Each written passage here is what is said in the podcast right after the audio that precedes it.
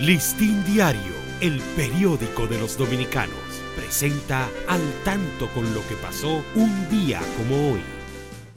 29 de enero de 1802. Llega a Samaná al frente de una escuadra francesa el general Juan Víctor Manuel Leclerc, con el propósito de someter a los haitianos a usurpadores de poder. Listín Diario, el periódico de los dominicanos, presentó al tanto con lo que pasó un día como hoy.